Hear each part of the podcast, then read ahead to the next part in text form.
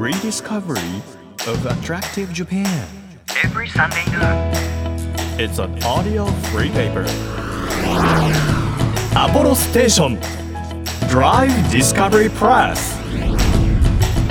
4月25日日曜日時刻は12時となりました。皆さんいかがお過ごしでしょうか？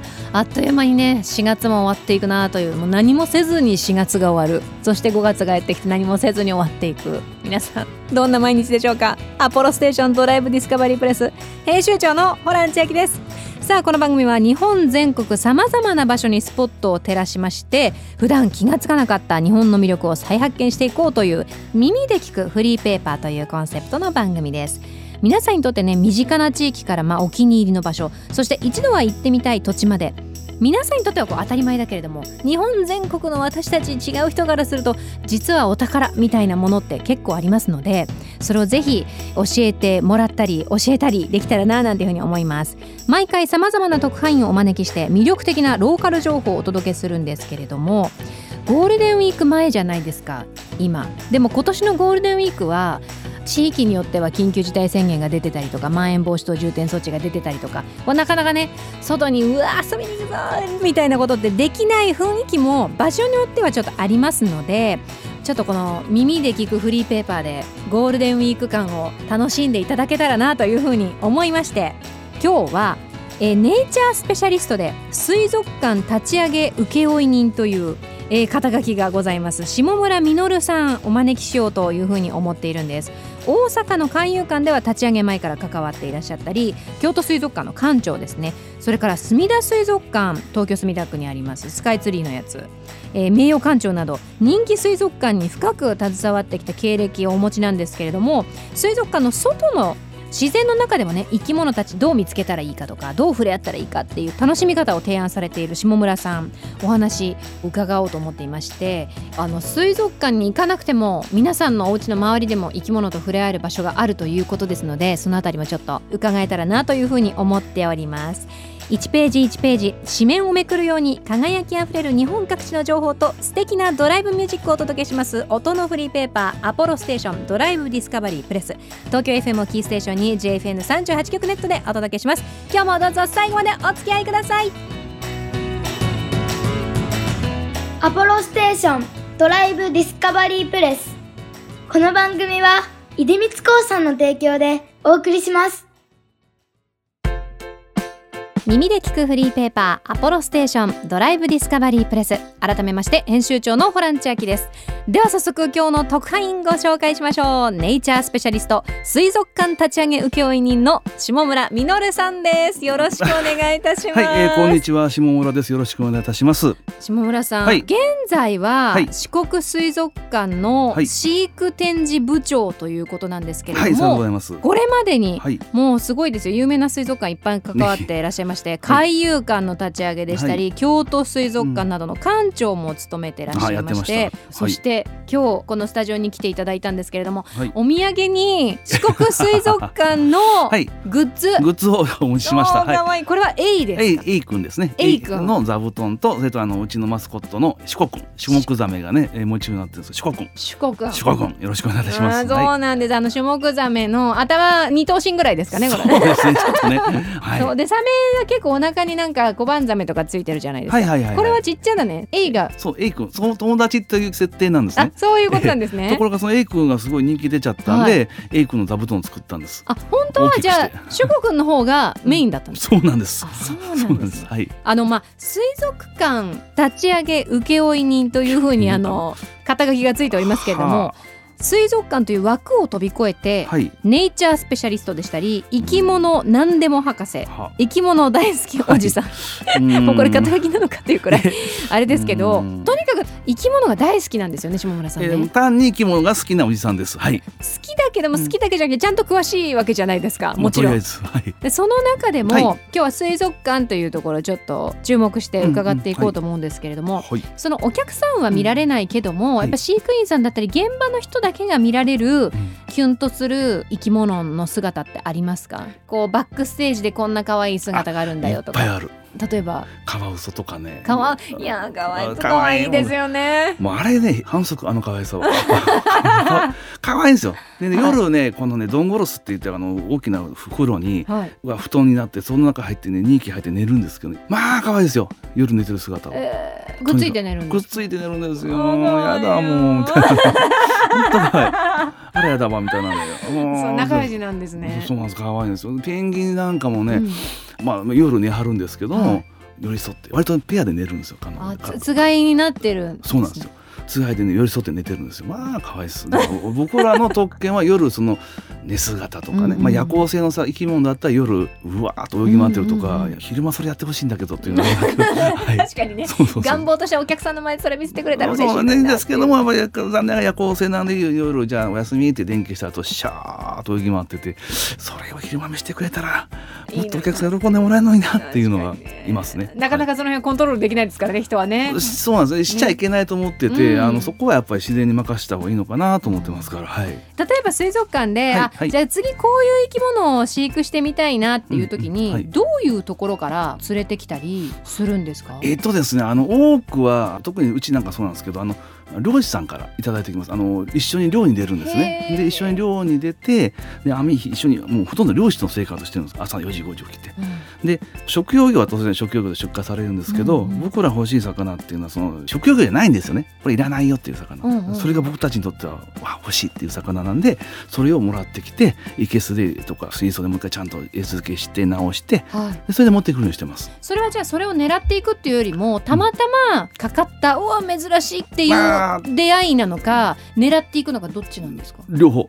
両方。狙っていきつつ偶発を狙うという。はあ。とはもう一つはあの水族館とか動物園同士でこうやっぱ横のつながり縦の縦はねえわ。横のつながりがあるんで はいはい。増えちゃったやつとかあのブリーディングローンって言ってるんですけどね。は一応日本中の水族館動物園とかはペンギンとかああいうの全部血統図できてるんですよ。い、うんうん、でそれでまあ血が濃くならないようにお互いの水族館動物園としてこう交換したりとか。でそういうので生き物を集めております。基本的に野生から自然からの持っていくので極力少なくしようということではい。できるだけ自分たちで繁殖させたやつをきちっと展示してお客様に見ていただこうというのが今主流になっていつつあります。日本にいない生き物もいるわけじゃないですか。その通りです。そういう時はどうするんですか？これねあのねえっと二通りあってじゃあ三通りあってはい。一つはまあ正直業者さんそういう生き物を集めてくださる業者さんでもう一つは海外の水族館さんとの交換、でもう一つは自分で取りに行くうん。んです。私なんかもあの前職の時とかはマレーシアとかインドネシアとか、はいは北極とかに実際に捕まえに行ったんですよ。でも行ってい捕まえられないこともきっとあるわけじゃないですか。あるんですよ。出会えないみたいな。そうなの。そういう時はどうするんですか？もうね必死で探して取れるまで帰ってこれないから。あそうなんですか。いや帰ってくんな言われたんですよ。でどうしよう、一番ひどかったのがね、あの世界で一番小さい魚っていうのが見つかったんですよ。パイドキプレスっていうんですけどね、あの大人でも1センチしかならないっていう魚でなんですけどね。はいだから脊椎動物としても世界で一番ちっちゃい生き物。うんでその時あのジンベエザメ飼育してたんで、はい世界最大と世界最小のもう展示しようでもいかにも大阪のノリでね。あ わかり もうわかりやすく大きいもの一番と一番をってお客さんとでっかいことやろういうことで行ったんですよ。でちゃんと論文手に入れて、はいで論文でちゃんと北緯なんとそのここにいてるよここにいます見つかりますとあるんですねで GPS 持ってそこまで行ったんですよ、うんうん山奥にわーって駆け上がもう死の思いでわーわーでそこ遠いなここだ。もうピンポイントでここに行ったらいいと行ったんですよ。川がね干上がってたんですよ。魚がいるべきはずのもう環境がそもそも川ない。なかったんですよ。ない。ない。あの絶望感たるや。え？でもそれどうするんですか？川がないと。え？いやでどうしようもなかった、はい。どうしようとなって。でもでもここにいたんだかこの近くにいるに違いないよね言うて走り回ってあの1週間か10日ぐらいかな、あれ現地のねもうもうなんかよくわかんないもう本当に山奥に崖は入って ちっちゃな小川なんですけどね、はいはい。そのでそこにいるに違いないでずっと探して見つけたんですよ。いたんですねもう帰ってこれないから これはやばいと思う。えそれはコーディネーターさんがいるわけですよね現現地のね一応コーディネーターというかその案内してくれる方がいらっしゃったんですよ、、はい。ねえじゃんってはっはっはって笑ってて笑ってる場合じゃねえだろ 確かに。こっちはもう本当に死ぬ気で来て探す気で来てるのにっていう。いいねあーって。ででもととりあえずな、まあ、もう一回地図広げて、うん。川のありそうなところ行ってやっと見つけてあよかった持って帰ってきて、はい、えそれ持って帰ってくるのも難しいじゃないですか。生きたものを。いいだもんちゃんとそれは許可取って、はい。熱帯魚です言ってこうパックして。まあそれは割と魚ちっちゃいやつはいいんですけどね。あそうなんですね。はいはいはい、だからジンベエザメとか大変ですけどでかいのは。ね確かにジンベエザメとかを持ってくるのは大変ですよね。大変だけど、まあ、ちっちゃいのはまあなんとちゃんと保護されてる国際保護の生物とかじゃない限りはちゃんと許可取って輸入できますんで、やってきました、はい、まあ大変です大変です。頼むからあの元気で一緒にね日本までついててくれっていう。そうです。あの今でこそねあの手荷物は厳しいんですけどね、あの昔割と緩かったんですよ。だから本当にこうもう一つ座席取って、うん。その横に生き物積んでこれ私の家族ですみたいなね。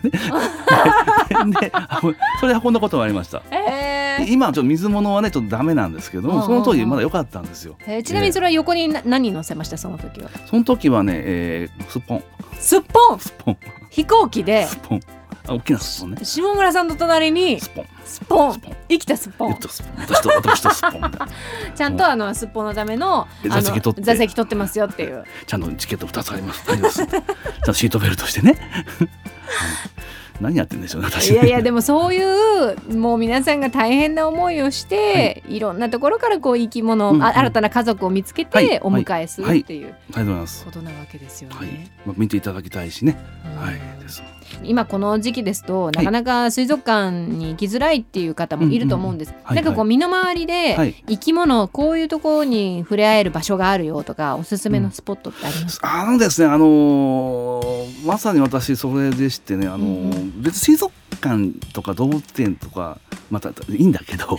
あの実はね本当に身近にねうん。生き物っていっぱいいるんですよね、うん。都会でも。はい。あの通勤とか通学の途中も普通にいますんで本当にね足元の自然をねもう一回見てもらいたいと思ってるんです私。でえっとまあここね東京さんで、はい。あのちょちょっと早めに着いたんでここねうろうろおのぼりしたんじゃないんだけど 回ってたんですけど結構やっぱ自然多いんですねこの辺りね。特にここあの半蔵門のスタジオですので、はい。あのお堀とかもあって。すごいんですよ。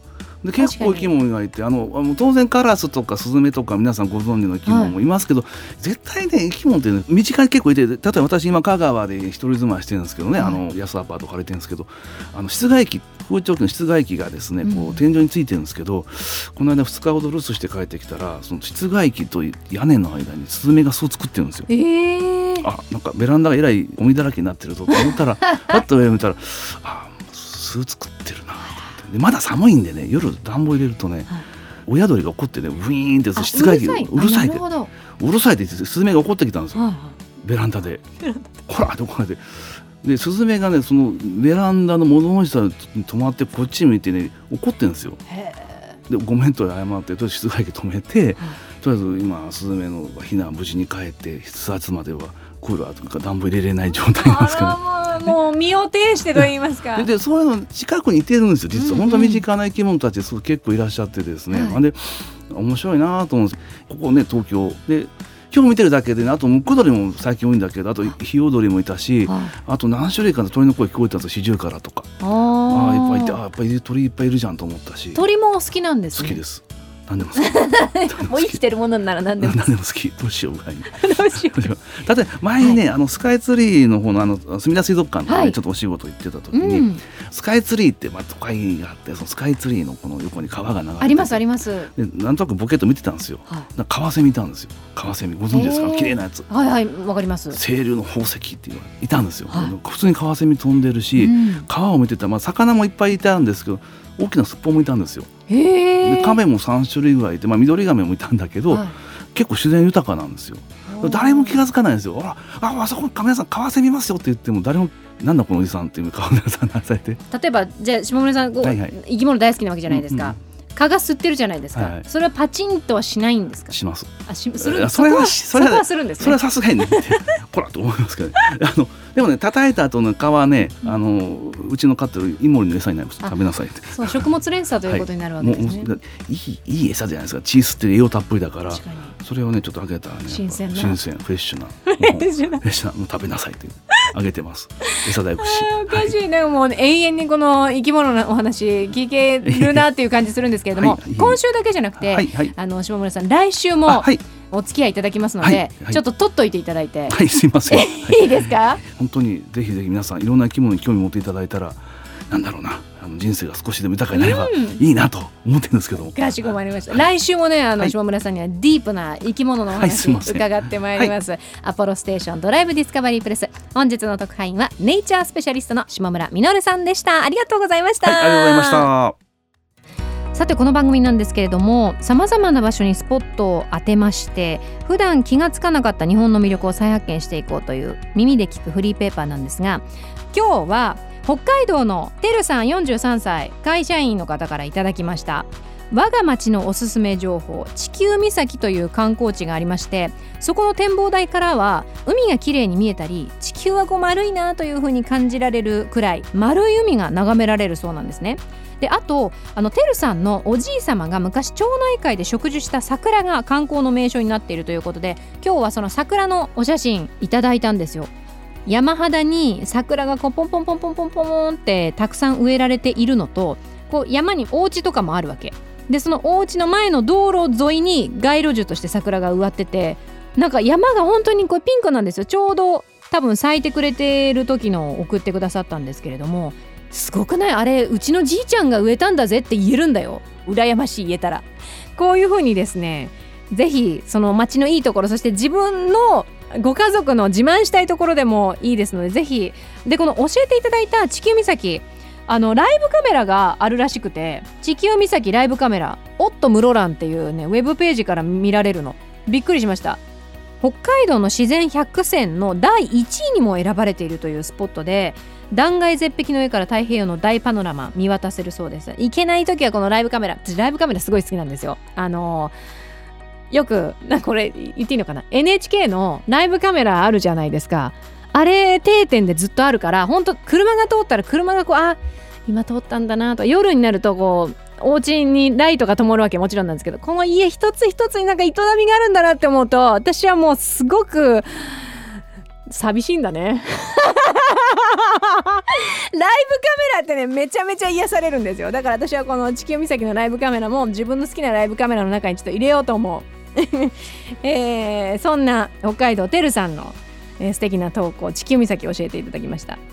そしてまだ桜咲いてますよというふうにいただいたのは長野県のジョシ・オコナーさん、えー自分の住む信州松本は南北に長いので北進北の方ねはまだ桜が咲いていますが中心、えー真ん中。南進南はもう葉桜です。今はあの山菜のシーズンでセリや山うど、えー、こごみやこし油やタラの芽が超美味です。これからはわらびやゼンマイがえー待ち遠しい季節になります。何よりのごちそうです。天ぷらでお蕎麦なんてたまりませんよ。いいよね山菜ね。やっぱその季節を楽しむってね重要ですよね。でとても嬉しいので皆さんぜひこんな風にですね、えー番組専属リスナー特派員としておすすめの場所やお気に入りの景色ぜひ私の街のいいものを情報を送っていただければという風に思います。投稿は番組サイトからお願いします。お待ちしてます。Apple Station Drive Discovery Press